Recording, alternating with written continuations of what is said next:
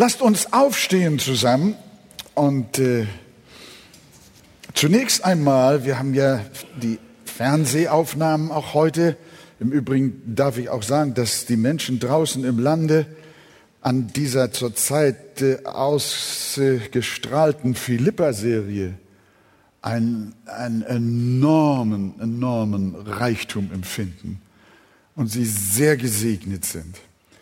Und auch diese erste Korinther-Predigt wollen wir weitergeben, auch an Menschen, die hier nicht in Hamburg zu Hause sind. Somit also erst einmal die ersten drei Verse und dann noch beim zweiten Teil von Vers 4 bis Vers 9. Also 1. Korinther 1, Vers 1 bis 3. Paulus berufener Apostel Jesu Christi, durch Gottes Willen und Sostenes der Bruder, an die Gemeinde Gottes, die in Korinth ist, an die Geheiligten in Christus Jesus, an die berufenen Heiligen, samt allen, die den Namen unseres Herrn Jesus Christus anrufen an jedem Ort sowohl bei ihnen als auch bei uns. Gnade sei mit euch und Friede von Gott, unserem Vater und dem Herrn Jesus Christus. Amen. Wir nehmen Platz miteinander.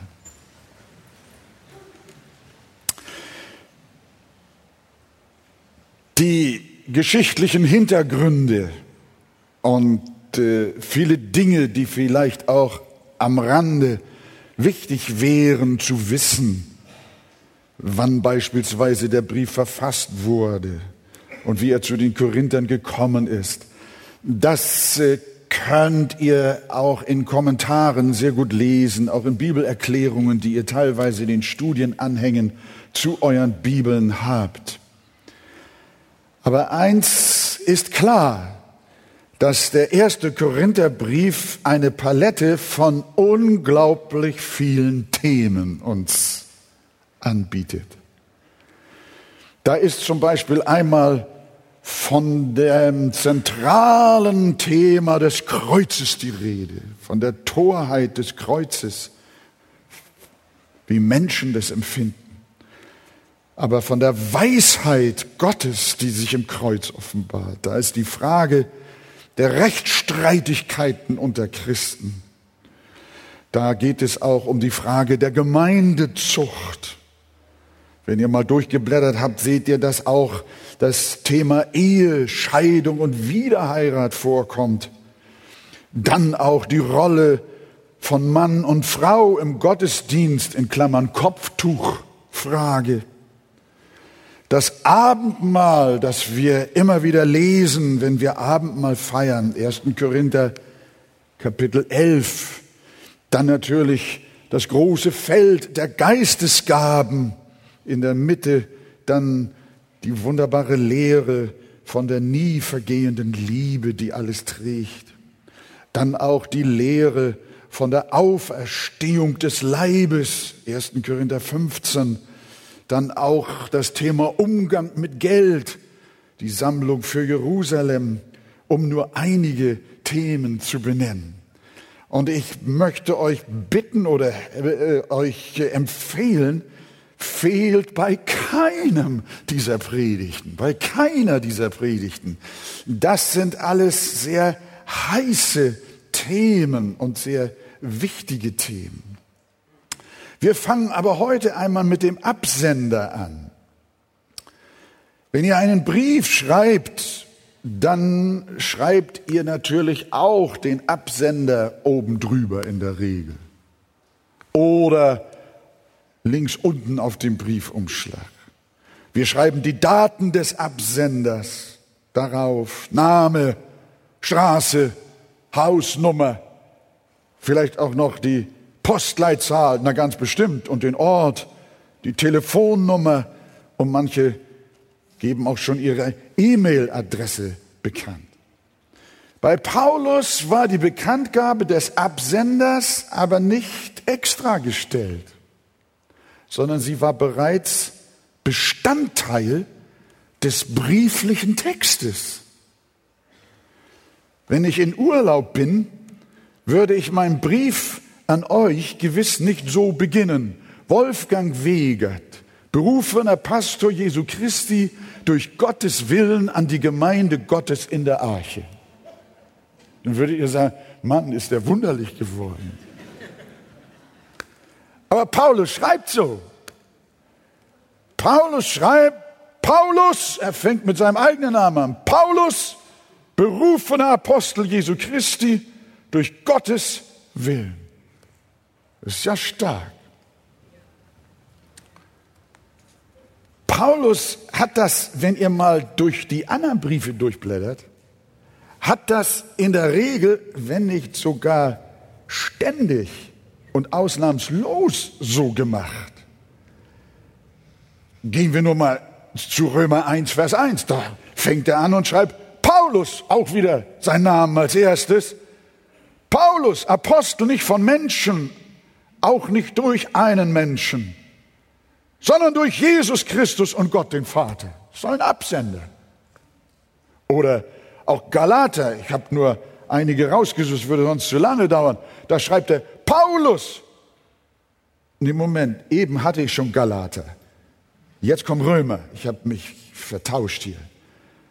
In Römer heißt es, Paulus, Knecht Jesu Christi, berufener Apostel, ausgesondert für das Evangelium Gottes. Und Galater 1 war Paulus Apostel nicht von Menschen, auch nicht durch einen Menschen, sondern durch Jesus Christus. Und auch wenn er an Einzelne einen Brief schrieb, wie zum Beispiel an Timotheus oder Titus, dann heißt es bei Timotheus, Paulus, Apostel Jesu Christi, nach dem Befehl Gottes unseres Retters und des Herrn Jesus Christus, der unsere Hoffnung ist.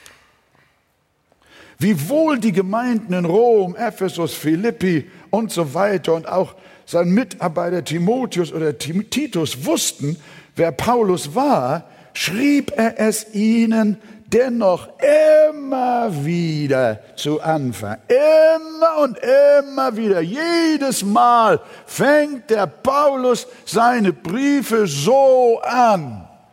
Paulus, Apostel Jesu Christi. Wollte er damit glänzen und sich selbst erheben? Nein. Vielmehr schrieb er an anderer Stelle, ich bin der geringste unter den Aposteln, der ich nicht wert bin, dass ich ein Apostel heiße. Auch nannte er sich der Allergeringste unter den Heiligen. Es ging Paulus nicht um Selbstbespiegelung wenn er ausnahmslos jeden Brief mit der Absenderbezeichnung begann, dass er Apostel Jesu Christi ist. Es ging ihm vielmehr darum, seine Leser wissen zu lassen, dass das, was jetzt folgt, nicht irgendein menschliches Gedankengut ist, sondern definitiv Botschaft von Gott, die es Wort für Wort ernst zu nehmen gilt.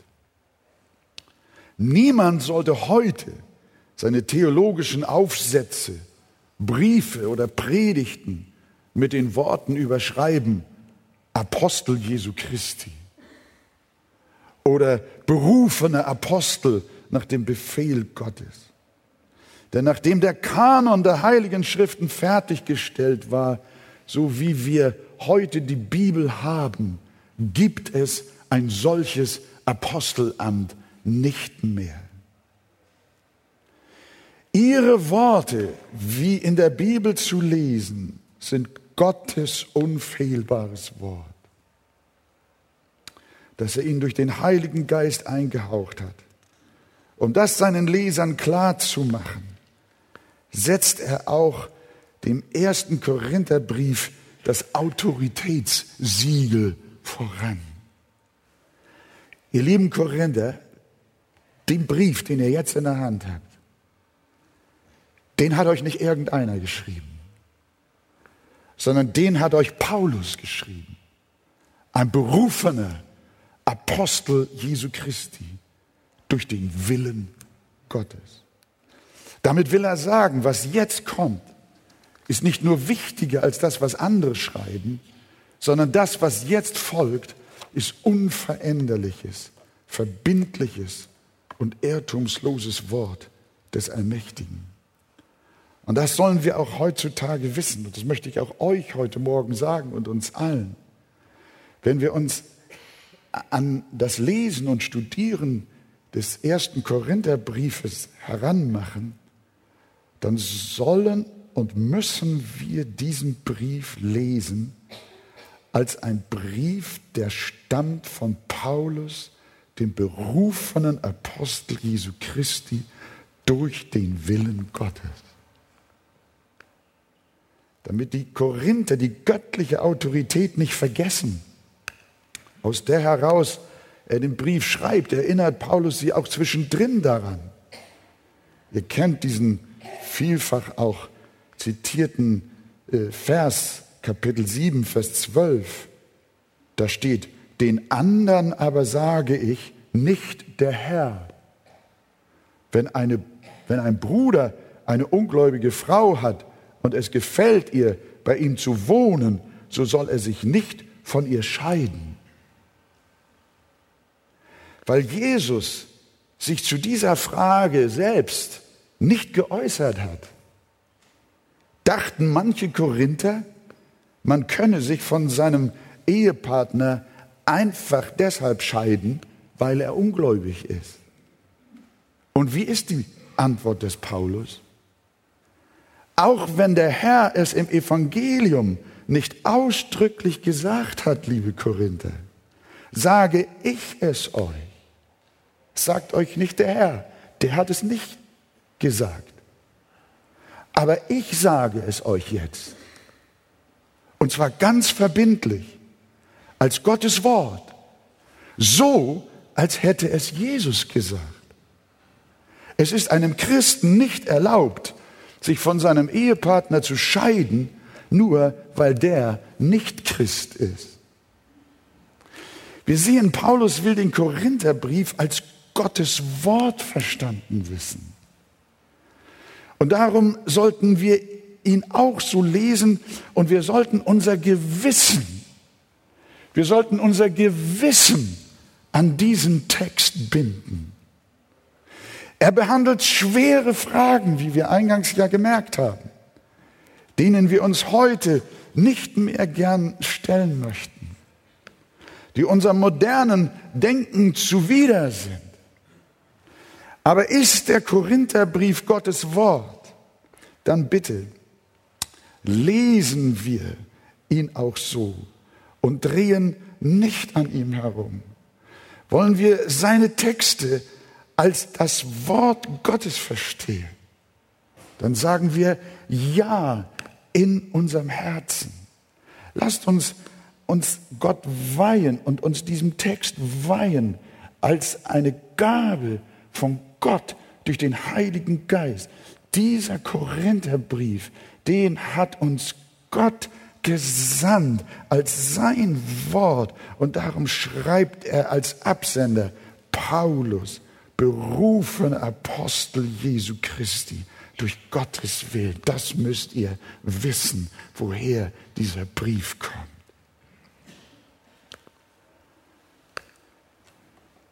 Nach dem Absender kommt nun der Empfänger.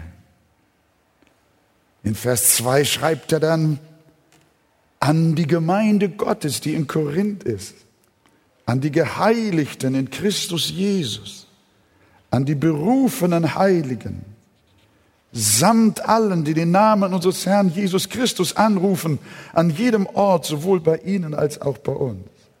Also, er sagt, der Paulus, der berufene Apostel, der schreibt an die Gemeinde Gottes. Das griechische Wort heißt Ekklesia. Das bedeutet die Herausgerufene. Die Gemeinde Jesu besteht aus Menschen, die Gott zu sich in Jesus Christus aus dem Denksystem dieser Welt herausgerufen hat. Paulus schreibt nicht an die ganze Welt diesen Brief. Natürlich soll ihn jeder lesen, ähnlich wie es auch bei der Bergpredigt war. Die Bergpredigt war eine Predigt für die Jünger. Aber wer drumherum stand und sie auch hörte, sollte sie gerne hören. So ist es auch mit dem ersten Korintherbrief. Den soll und kann und sollte sogar die ganze Welt lesen. Aber der Adressat ist nicht die ganze Welt, sondern die Herausgerufene, die Ekklesia, die Gemeinde Gottes. Er schreibt an Gerufene, an die berufenen Heiligen, so heißt das nächste Wort. Es gibt also in Korinth Menschen, die Gott aus der Stadt herausberufen hat, damit sie in Christus seine Gemeinde sind. Und diese Berufung äußert sich darin, dass diese Menschen von Gott geheiligt werden. Das die, die nächste, äh, äh, der nächste Ausdruck. Äh, Paulus adressiert seinen Brief an die Gemeinde Gottes und wie heißt es weiter? Die Geheiligten in Christus Jesus. Er hätte auch schreiben können an die Wiedergeborenen in Christus Jesus, an die Erretteten, an die Gerechtfertigten, an die Bekehrten. Das sind alles Synonyme für das, was Paulus hier schreibt. Die Glieder der Korinthergemeinde bezeichnet er auf jeden Fall als Geheiligte in Christus. Wenn er einen Brief an die Arche schreiben würde, dann könnte er uns die Ekklesia nennen, die Herausgerufene, die Gemeinde Gottes, die Geheiligten in Christus Jesus. Am Anfang eines Christenlebens steht das geheiligt werden. Das heißt, Gott ruft Menschen aus der Welt heraus und sondert sie sich für sich selber ab. Er sondert sie aus. Gott sondert Menschen aus, aus der Welt. In 1. Korinther 6 schreibt der Apostel das sehr deutlich, 9 bis 11. Wisst ihr denn nicht, dass Ungerechte das Reich Gottes nicht erben werden? Weder Unzüchtige noch Götzendiener, weder Ehebrecher noch Weichlinge noch Knabenschänder. Da beschreibt er die Sünden, die man heute nicht mehr bei Namen nennen darf. Weder Diebe noch Habsüchtige noch Trunkenbolde noch Lästerer, noch Räuber werden das Reich Gottes erben. Und jetzt sagt er, und solche sind etliche von euch gewesen. Ihr aber seid abgewaschen. Und jetzt, ihr seid geheiligt. Ihr seid gerechtfertigt worden in dem Namen des Herrn Jesus, in dem Geist unseres Gottes. Obwohl das geheiligt werden auch einen lebenslangen Prozess geistlichen Wachstums beschreibt, hat es aber zunächst die Komponente, ein augenblicklicher Akt Gottes zu sein, den er an einem Menschen vornimmt, um ihn aus der Welt abzusondern. Das ist so eine Art Heiligsprechung. Es gibt nicht, es gibt nicht Heiligsprechung bestimmter vorzüglicher Menschen, die sich besonders äh, durch Frömmigkeit und durch geistliches Wachstum und soziale Tätigkeit hervorgetan haben und aufgrund ihrer Leistung heilig gesprochen werden. Nein, Jesus spricht, Gott spricht, alle die heilig, die er herausholt aus der Welt, ab sofort, in einem einzigen Augenblick. Und er sagt, ich nehme euch als profan orientierte Menschen nehme ich euch heraus und ich heilige euch für mich selbst zu meinem persönlichen Gebrauch und Eigentum.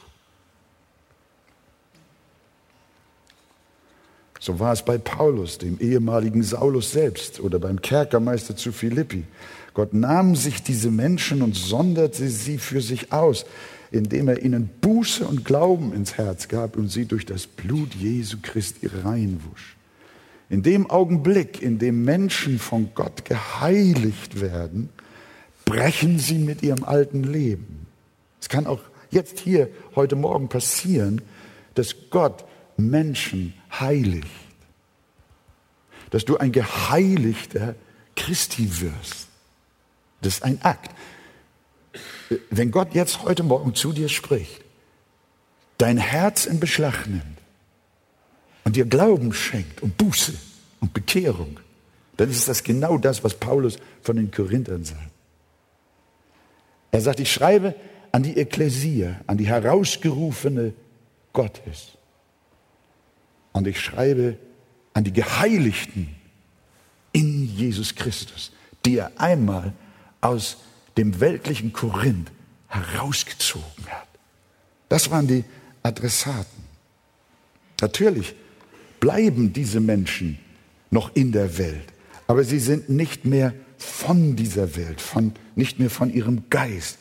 Sie sind in der Welt, aber sie gehören ihr nicht mehr an. Und damit sie sich bekehren von der Finsternis zum Licht und von der Herrschaft des Satans zu Gott, damit sie ein Erbteil unter denen empfangen, die durch den Glauben an Gott geheiligt sind. Dieser Ausdruck kommt also immer wieder in Gottes Wort vor. Ich habe mich sehr gefreut in Hannover.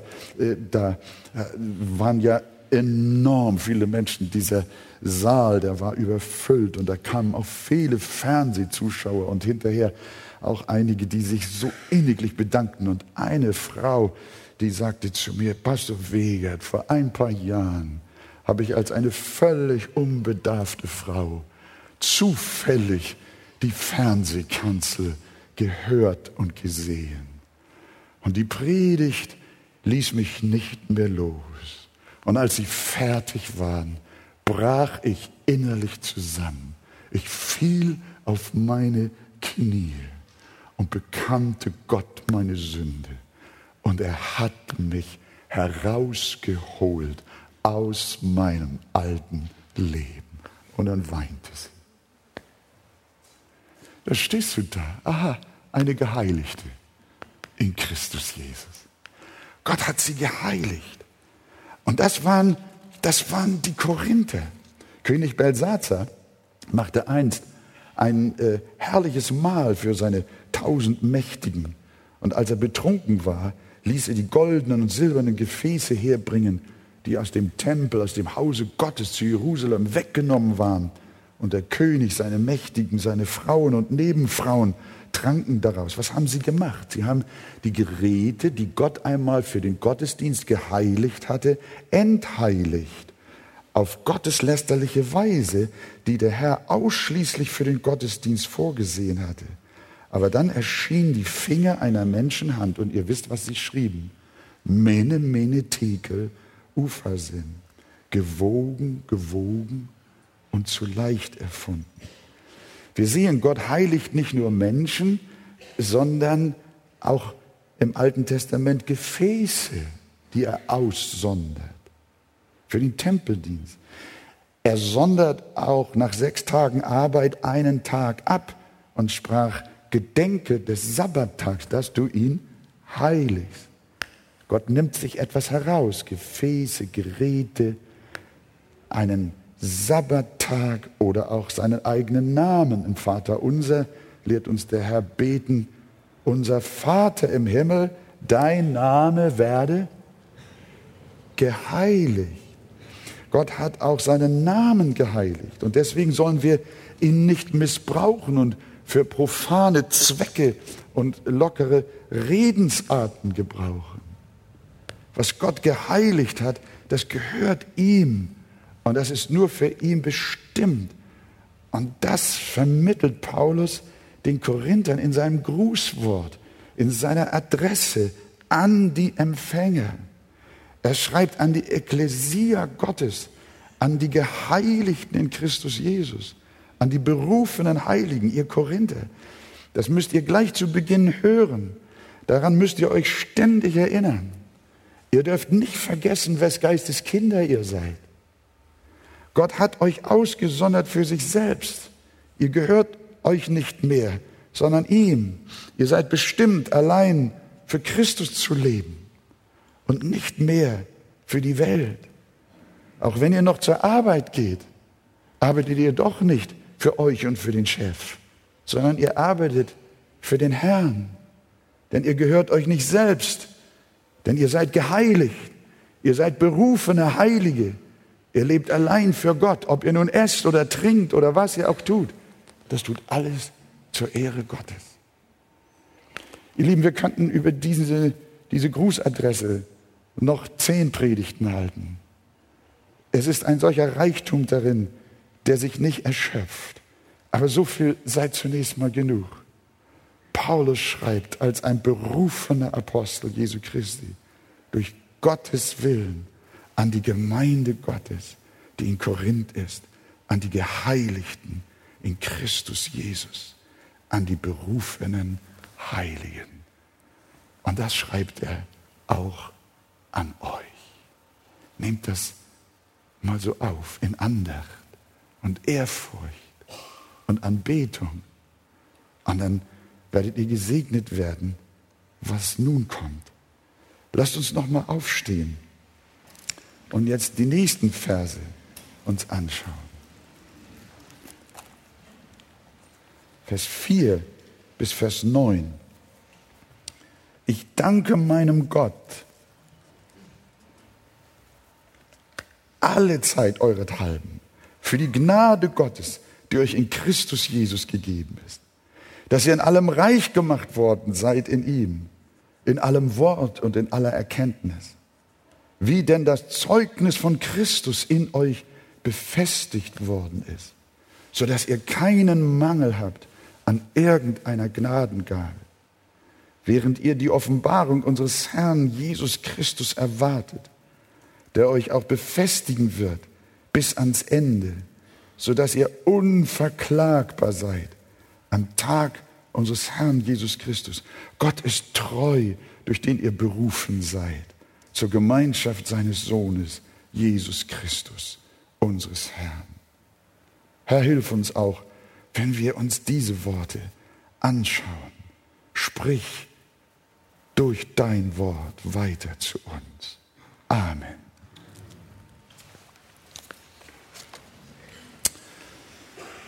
Wir haben gelesen, dass Paulus den ersten Korintherbrief an die Geheiligten in Christus Jesus richtet.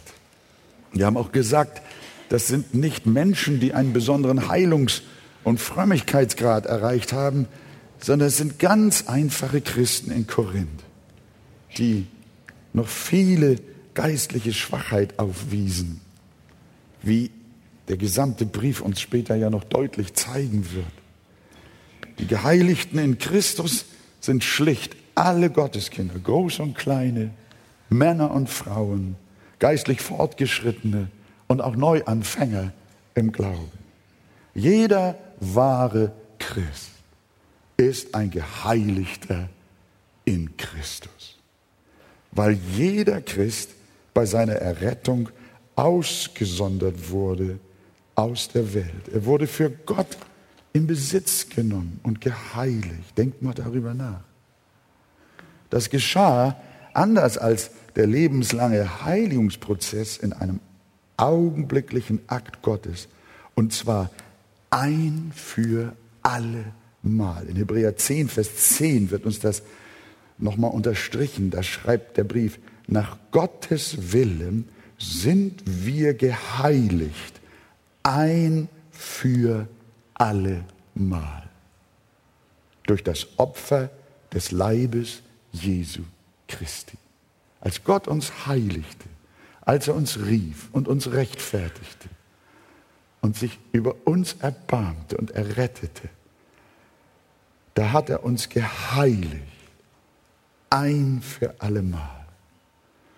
Und das bescheinigt Paulus den Gläubigen in Korinth gleich am Anfang des Briefes, indem er an die Geheiligten in Christus und die berufenen Heiligen schreibt. Und der folgende Abschnitt nun, Vers 4 bis 9, der handelt nun davon, welche Segnungen oder welche Wohltaten die Menschen erfahren, die Gott in Christus Jesus geheiligt hat. Was haben diese Menschen davon? Dass der Herr sie abgesondert hat, dass er sie ausgesondert hat. Was haben sie? Was, was haben die Korinther davon, dass sie die Geheiligten in Christus sind? Einmal, er schreibt gleich, ich danke meinem Gott alle Zeit euretwegen für die Gnade Gottes, die euch gegeben ist in Jesus Christus. Er sagt, das, was ihr erlebt habt, was euch geheiligt hat, das ist aus Gnade geschehen.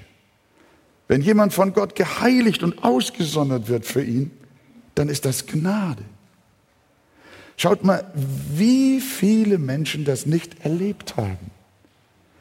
Ich frage euch, welchen Vorzug hattet ihr, dass gerade ihr herausgerufen und geheiligt wurdet in Christus? Dass ihr berufene Heilige sein dürft, wie ihr die Korinther nennt. Und andere sind es nicht. Lag das an euch? Lag das an euch, dass ihr berufene Heilige seid? Dass ihr geheiligt seid in Christus und die anderen nicht?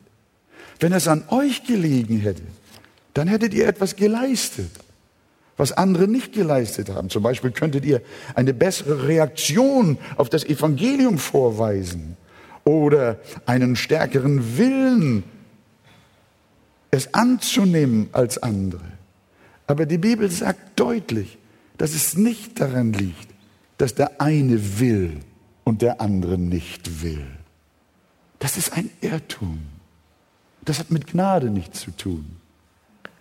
Sondern er sagt grundsätzlich, so liegt es nun nicht an dem, der will, sondern woran liegt es? Es liegt nicht an dem, der will, sondern an Gottes Erbarmen.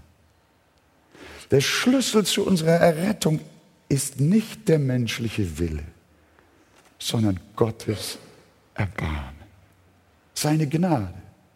Und diese unvermittelte, unverdiente, freie und souveräne Gnade haben die Korinther erlebt. Deshalb und nur deshalb sind sie Geheiligte in Christus. Ihr lieben Korinther, wenn ich euch so bezeichne als die Geheiligten in Christus, dann kann ich Gott nur preisen.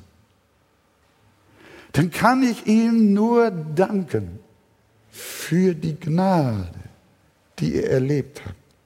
Deshalb sind sie berufene Heilige, weil sie Gnade erfahren haben. Auch wenn es das Lied damals noch nicht gab, hätten sie mit Philipp Friedrich Hiller durchaus singen können. Ich glaube, wir haben es im Pfingstjubel. Was hat er gesungen? Mir ist Erbarmung widerfahren. Erbarmung, deren ich nicht wert. Das zähle ich zu dem Wunderbaren, zu dem Unfassbaren. Das zähle ich zu dem Wunderbaren. Mein stolzes Herz hat's nie begehrt. Nun weiß ich das und bin erfreut und rühme die Barmherzigkeit. Vers 2. Ich hatte nichts als Zorn verdient und soll bei Gott in Gnaden sein. Gott hat mich mit sich mit sich selbst versöhnet und macht durchs Blut des Sohns mich rein. Wo kam dies her? Warum geschieht's? Erbarmung ist und weiter nichts. Vers 3. Das muss ich dir, mein Gott, bekennen, das rühme ich, wenn ein Mensch mich fragt. Ich kann es nur Erbarmung nennen. So ist mein ganzes Herz gesagt. Ich beuge mich und bin erfreut und rühme die Barmherzigkeit. Halleluja. Findet ihr das Lied gut? Das sollten wir vielleicht mal singen. Ich weiß nicht, Norma, das haben wir nicht vorbereitet und deswegen passt das nicht, aber es singt trotzdem immer mehr. Im Grunde genommen hat Paulus den Korinthern dieses Lied gesungen. Nicht gerade dieses Lied, sondern sein Lied lautete so, ich danke meinem Gott alle Zeit euretwegen für die Gnade Gottes, die euch gegeben ist in Jesus Christus. Er rühmt die Barmherzigkeit, dass ihr, dass ihr die Geheiligten in Christus seid, ist das Erbarmen. Und es gibt keinen Brief, keinen Text, es gibt, es gibt kein Kapitel und kaum ein Vers, der nicht zumindest auf der Grundlage der Gnade geschrieben ist und immer wieder kommt. Die Gläubigen in Korinth hatten also im Unterschied zu allen anderen Bewohnern der Stadt Gnade erfahren. Und dafür dankt Paulus alle Zeit. Das habe ich mir unterstrichen. Er sagt alle Zeit. Paulus ist davon so erfüllt und so bewegt. Er hatte die Gemeinde in Korinth gegründet und hat dann ihren Weg gesehen. Und, äh, und, und er ist so voll Freude über das, was Gott getan hat, dass er sie geheiligt hat in Christus Jesus, dass sie berufene Heilige sind. Und nun zählt Paulus auf, was die Gnade alles beinhaltet, was die Gnade aus den Korinthern gemacht hat. Er, er fängt nicht gleich mit diesen schweren Themen da an, nicht wahr? Mit der Unzucht und mit dem Missbrauch beim Abendmahl. Nein, erstmal rühmt er die Gnade. Erstmal sagt er, ihr seid die Gemeinde, die Ekklesia Gottes. Ihr seid die Geheiligten. Ihr seid das durch Gottes Gnade und sein unverdientes, souveränes Erbarmen, das euch herausgenommen und abgesondert hat zum Eigentum für, für, für ihn. Und nun, was hat die Gnade denn alles aus euch gemacht? Schaut mal Vers 5 dass ihr in allem reich gemacht worden seid in ihm. In allem Wort und in aller Erkenntnis. Die Korinther sind in allem reich gemacht worden. Es geht hier natürlich in erster Linie um geistliche Dinge. Das sagt eindeutig der, äh, der, der gesamte Inhalt. Das Evangelium stellt Menschen auch in gewissem Sinne materiell besser. Das wollen wir durchaus sagen und bekennen. Unser Missionar Aldino Krüger zeigte uns die Hütten der Armen in Brasilien. Unter ihnen war viel Alkoholismus, Prostitution, Schlägerei, Kriminalität. Deshalb wohnten diese Menschen in wahrhaft elenden Hütten. Ihr, ihr, ihr, ihr Dach war Wellblech oder ihre Wände und noch nicht mal das. Manche hatten auch nur Plastikbahnen und Pappkartons, äh, mit denen sie versuchten, äh, sich vor dem Unwetter zu schützen. Aber als wir nach einem Jahr wiederkamen, nach einem Jahr unserer Evangelisation, zeigte uns unser Bruder etwas weiter längs einige festere Häuser aus Stein. Die waren auch nicht verputzt, aber sie waren aus Stein. Und die Häuser waren auch nicht groß, aber doch mit einem wetterfesten Dach. Dort lebten Menschen, die sich ein Jahr zuvor bei unserer Evangelisation bekehrt hatten. Gott hatte diese Menschen durch seine Gnade errettet und hat sie von der Alkoholsucht befreit. Die Männer missbrauchten und schlugen nicht mehr ihre Frauen und betätigten sich nicht mehr kriminell. Stattdessen suchten sie Arbeit und schickten ihre Kinder in die Schule. Das Evangelium hatte neue Menschen aus ihnen gemacht, sie von innen heraus sozialisiert. Sie wurden ehrlich, fleißig, zuverlässig. Sie wurden treu. Und sie bekamen ein anderes Wesen. Und das Ergebnis, nach einem Jahr, sie wurden vergleichsweise reich im Vergleich zu denen, die in dem Moloch der Sünde verharrt waren. Das kann man sagen. Das Evangelium stellt Gottes Kinder besser. Gar keine Frage. Die Bibel lehrt kein Wohlstandsevangelium das ein Leben im Luxus und Glamour beschert. Aber es macht strebsame Menschen aus uns, die nach den Geboten Gottes leben. Und darauf liegt durchaus auch äußerer Segen. Aber Paulus rühmt hier nicht den Wohlstand, den materiellen Wohlstand, sondern er rühmt den Wohlstand der Herzen der noch viel wichtiger ist als der materielle. Er sagt, ihr seid reich in allen Stücken gemacht. Ein starkes Wort. Darf ich euch das auch mal so zurufen? Hallo, seid ihr noch da? Ihr seid reich in allen Stücken. Vielleicht nicht in Geld, nicht in Immobilien, Aktien oder Gold, sondern worin seid ihr reich? Worin seid ihr reich? Was sagt Paulus? Worin sind die Korinther reich? In aller Lehre und in aller Erkenntnis. In der Lehre und Erkenntnis des Evangeliums gibt es einen unbeschreiblichen Reichtum. Paulus schreibt in Epheser 3, Vers 8 diesbezüglich, mir ist die Gnade gegeben worden, unter den Heiden den unausforschlichen Reichtum des Christus zu verkünden. Darin sehe ich meine Aufgabe auch. Christian, ihr lieben Brüder, ist das unsere Aufgabe? Ist das unsere Aufgabe? Mit Paulus zusammen. Mir ist diese Gnade gegeben worden, unter den Heiden den unausforschlichen Reichtum des Christus zu verkündigen. Das möchten wir.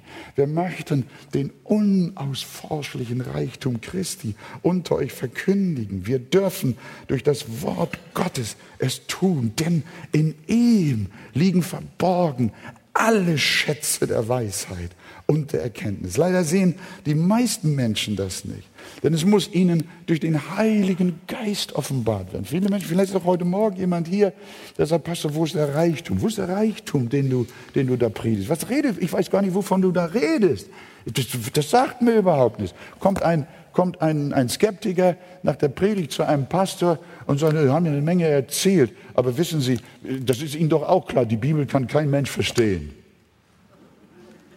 Und dann sagt er, oh, wollen wir mal gucken. Sie wissen doch, dass in der Bibel steht, steht, du sollst nicht Ehe brechen. Können Sie das verstehen? Da bricht er zusammen.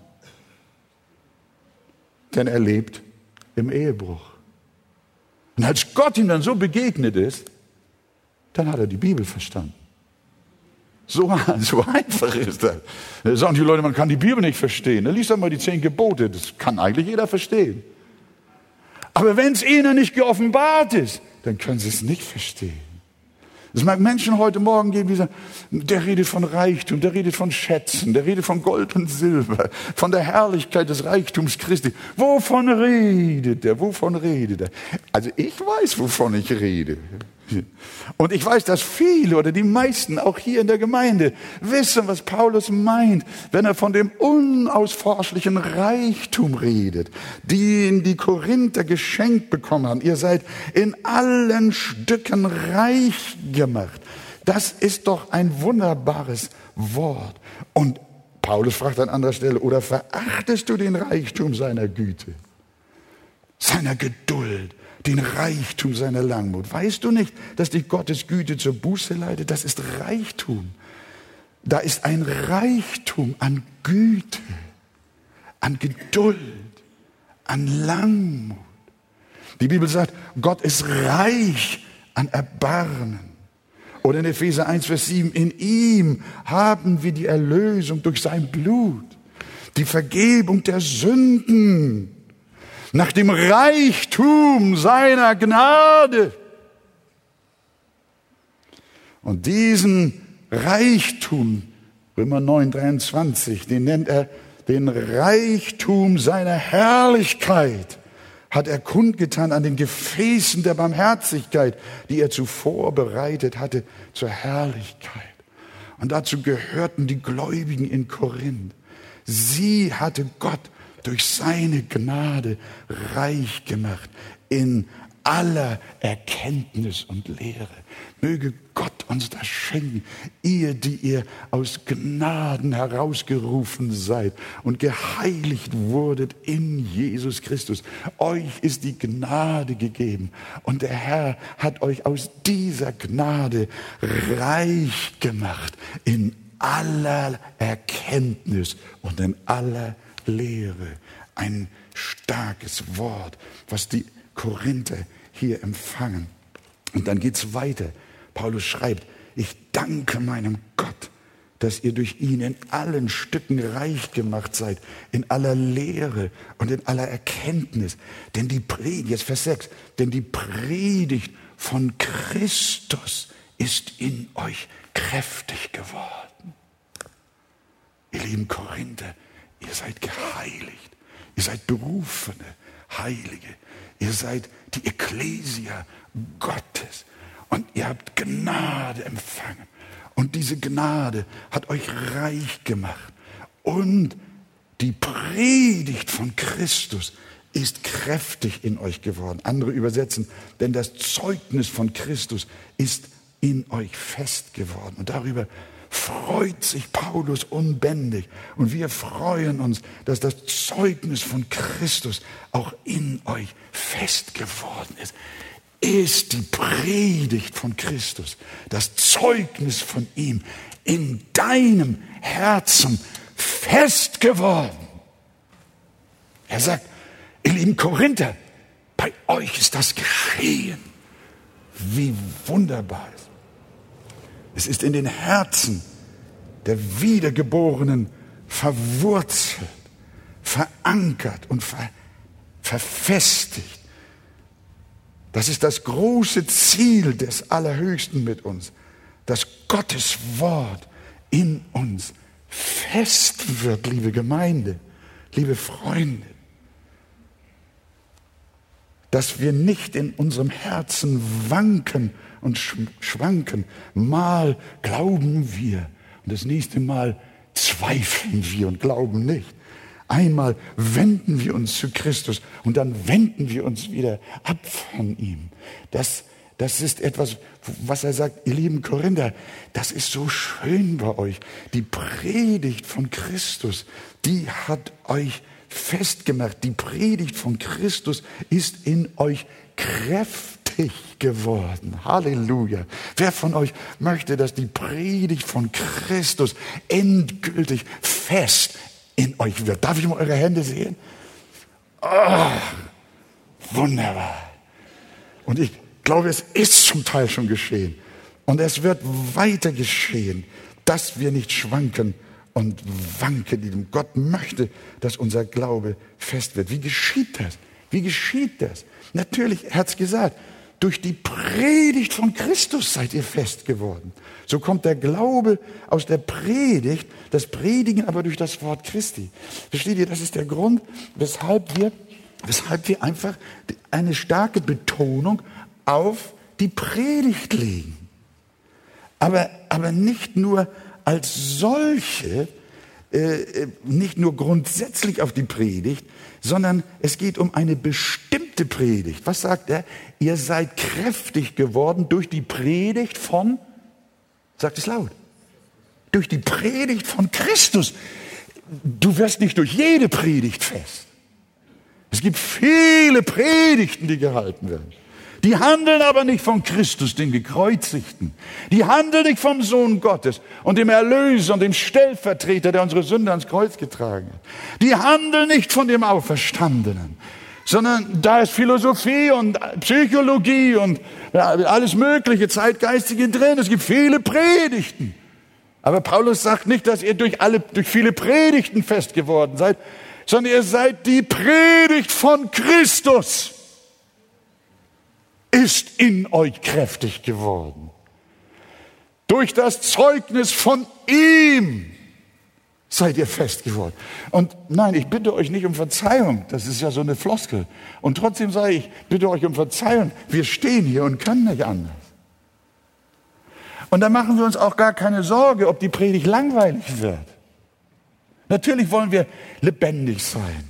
Und wir wollen, wir wollen mit ganzem Herzen auch Begeisterung wecken. Aber das ist nicht unser Hauptziel. Es mag auch sein, dass der eine oder andere abschaltet. Und der andere oder andere sagt, das ist mir zu schwer. Das ist schwere Lehre. Wer kann das verstehen? Das, na, das kann ich nicht nachvollziehen. Das ist alles so schwer. Alles so, wisst ihr was? Das spielt jetzt gar keine Rolle, sondern der Glaube kommt durch die Predigt. Und wenn 99 Leute in der Kirche schlafen, dann wird einer durch dieselbe Predigt errettet. Halleluja. Glaubt ihr das? Wir haben Vertrauen in Gottes Wort. Wir haben Vertrauen in die Predigt von Christus. Und deshalb haben wir auch Vertrauen in jedes Wort der Heiligen Schrift. Und wenn wir heute da reingehen und ihr geht nach Hause und sagt, ach na ja, der hat doch heute wieder da über die Verse gepredigt. Ach so, ja, ich habe das, ah na ja. Okay, das tut mir leid, mein Kind. Nein, nicht mein Kind, mein Bruder, mein, mein Herr, meine Dame, nicht wahr? Ihr Lieben, das ist, das ist nicht entscheidend, sondern wir sind verpflichtet. Wir haben eine Gewissensbindung. Wir haben gelernt aus Gottes Wort und es auch gesehen, dass sein Wort, wenn es manchmal auch nicht so aussieht, aber dennoch niemals leer zurückkommt. Es ist nicht unsere Eloquenz. Es ist nicht unsere Effekthascherei. Es ist nicht unsere Überredungskunst.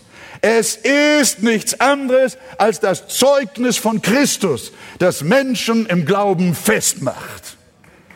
Ja, Halleluja. Ja, dann klatscht doch gerne mal zur Ehre Gottes. Bruder Jürgen, nicht wahr? Bruder Jürgen, der strahlt mich immer an, versteht ihr? Von ihm müsst ihr euch mal ein Beispiel nehmen. Der lacht immer. Gott ist gut. Halleluja. So, das aber nur nebenbei. Hier sagt es Paulus den Korinthern und sagt, denn die Predigt von Christus ist in euch kräftig geworden. So kommt der Glaube aus der Predigt und das Predigen durch das Wort Gottes. Eine Predigt, die kaum darüber handelt, macht dich nicht fest. Und lies dann auch täglich das Zeugnis von Christus in der Bibel und bete darüber und sinne darüber nach. Iss und trink das Wort Gottes. Das Zeugnis von Christus werde ich ganz und gar festmachen, wie ein Fels in der Brandung. Ihr wisst, wie herausfordernd das Leben ist. Ihr wisst, wie ihr versucht werdet an allen Enden und Ecken, auf allen Ebenen. Der Teufel geht umher wie ein brüllender Löwe und versucht, wen er verschlingen kann. Und ich sage euch, wenn ihr nicht festgemacht seid durch die Predigt von Christus, dann werdet ihr stürzen und straucheln und fallen. Und euer christliches Leben ist wie ein Ping-Pong-Ball, wie ein Jojo, der auf und nieder geht. Aber wenn ihr durch die Predigt und durch das Wort Gottes fest geworden seid, dann steht ihr wie ein Fels in der Brandung. Auch wenn die ganze Welt schreit, es gibt kein Gott, dann sagst du, ich habe ihn ja in meinem Herzen. Halleluja. Das ist gewaltig. Nun, ich sehe, die Uhr ist ausgeschaltet, die Fernsehuhr, und meine Predigt ist zu Ende. Aber Paulus noch nicht. Ich lese noch die letzten Verse und gebe ein Stichwort. Er schreibt, ich danke meinem Gott alle Zeit euretwegen für die Gnade Gottes, dass ihr durch ihn in allen Stücken reich gemacht seid. In aller Lehre, in aller Erkenntnis. Denn die Predigt von Christus ist in euch kräftig geworden. Und jetzt geht's weiter. So dass ihr keinen Mangel habt an irgendeiner Gabe. Das ist wahrscheinlich schon eine kleine Vorausschattung zu 1. Korinther 12 und 1. Korinther 14. Und ihr seid solche, ihr wartet auf die Offenbarung unseres Herrn Jesus Christus. Ihr lebt in der Naherwartung eures wiederkommenden Heilands. Das hat alles die Gnade in euch bewirkt, die euch einstmals geheiligt hat. Und in Vers 8 diese wunderbare Lehre von der Bewahrung der Gläubigen. Das ist so gewaltig. Der wird euch auch fest erhalten bis ans Ende. Habt ihr das gelesen? Es gibt immer Leute, ich kann es nicht verstehen. Da kriegen wir Briefe von Christen, äh, manchmal auch liebe Menschen aus unserem eigenen Zuhörerkreis. Und sie sagen, Pastor, wie kannst du sagen, dass wir dass wir, dass wir Sicherheit in Jesus Christus haben. Ich sage, dann fange ich meistens an zu singen, sicher in Jesu Armen, sicher an seiner Brust. Es gibt Leute, die wollen mit aller Gewalt eine Lehre haben, dass wir nicht sicher sind in unserem Heil. Ihr Lieben, was ist das für eine komische Lehre?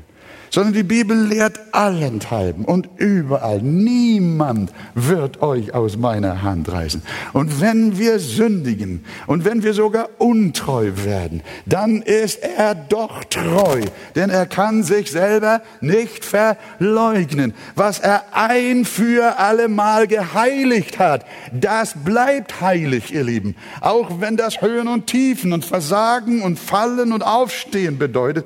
Deswegen ja ringt darum, darum, dass ihr fest werdet durch die Predigt in Christus. Aber hier gibt es noch einmal schriftlich, liebe Korinther, der wird euch fest erhalten bis ans Ende, dass ihr unverklagbar seid. Ihr Lieben, was sind das für gewaltige Worte? Christian, du kannst noch nicht ins nächsten, nächsten Abschnitt gehen nachher, nächsten Sonntag. Du musst hier nochmal ansetzen. Das, das, ist, das, ist, das können wir nicht einfach so übergehen. Der euch auch fest erhalten wird bis ans Ende dass ihr unverklagbar seid. Am Tag des Herrn Jesus, wir kommen zu dem Richter Gottes, vor dem alle Menschen stehen. Und wir stehen da um Jesu willen und wir sind nicht verklagbar. Halleluja, weil alle Klage auf Jesus gelegt wurde. In Jesu Namen. Wir sind frei, wir sind gerecht, wir sind geheiligt, wir sind in ihm und wir kommen zu ihm. Korinther, freut euch, freut euch. Ich muss euch ehrlich sagen, solche Briefe würde ich auch gerne von euch bekommen wie die, wie die Korinther bekommen haben. Ihr müsst ja nicht oben drüber schreiben, jetzt hier Otto, der berufene Apostel, nicht wahr? Das muss ja nicht am Anfang stehen. Aber schreibt euch gegenseitig Briefe und sagt, ich schreibe euch aus der herrlichen Botschaft des Evangeliums. Gott hat dich errettet. Gott hat dich geheiligt. Du bist ein berufener Heiliger. Seine Gnade ist an dir mächtig geworden. Und der Reichtum seiner Gnade hat dein Leben überschüttet, dass du keinen Mangel hast an irgendeinem Stück. Oh, Gott ist so groß. Gott ist so mächtig. Und dann seid ihr auch, bist du auch so fest geworden. Ich freue mich, Bruder, dass du im Glauben so fest geworden bist. Du gehst jeden Sonntag in die Predigt. Jeden Sonntag bist du in der Arche und lässt dich behämmern und behämmern und behämmern und behämmern. Aber steter Tropfen hat den Stein gehüllt. Dein Glaube stark geworden. Du hast gelernt aus der Bibel. Du stehst auf dem Fundament Jesu Christi. Die Predigt hat Frucht getragen. Oh, ist das wunderbar. Schreibt euch solche Briefe. Habt ihr gehört? Und wenn ihr diese Briefe euch nicht so schreiben könnt, dann sagt, lest den ersten Korintherbrief. Das ist fantastisch. Aber hier geht es noch weiter, aber gleich bin ich fertig. Dann heißt es, denn Gott ist treu. Halleluja, da habt ihr es. Denn Gott ist treu, durch den ihr berufen seid zur Gemeinschaft seines Sohnes Jesus Christus, unseres Herrn. Diese Segnung, liebe Gemeinde, haben auch wir erfahren. Sie sind unser Reichtum. Auch wir haben einen treuen Gott, der uns fest erhalten wird bis ans Ende. Welche Freude, welch ein Grund zur heiligen Anbetung. Lasst uns mit Paulus alle Zeit dafür danken und Jesus rühmen bis in Ewigkeit. Der Herr segne euch und sei mit euch. Ihr, die ihr noch nicht errettet seid, er errette euch und heilige euch heute zu seinem Eigentum und er sondere euch ab in Ewigkeit ein für allemal. Und ihr, die auf dem Wege seid durch die große Gnade, der Herr macht euch fest durch die Predigt von Christus immer mehr und immer mehr. Das ist der Weg, den wir gehen wollen. In Jesu Namen. Amen.